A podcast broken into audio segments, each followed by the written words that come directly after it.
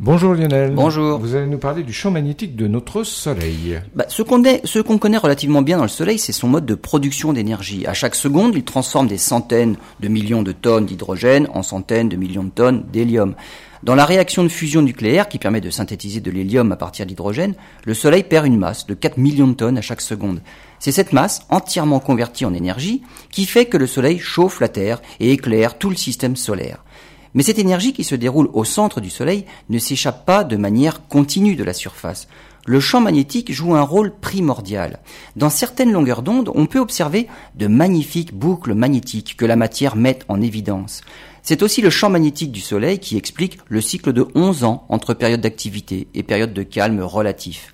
Mais ce champ magnétique, responsable aussi de l'élévation de la température de la couronne à plusieurs millions de degrés, qu'on ne s'explique pas bien encore. Ce champ magnétique n'est pas facile à étudier depuis la Terre.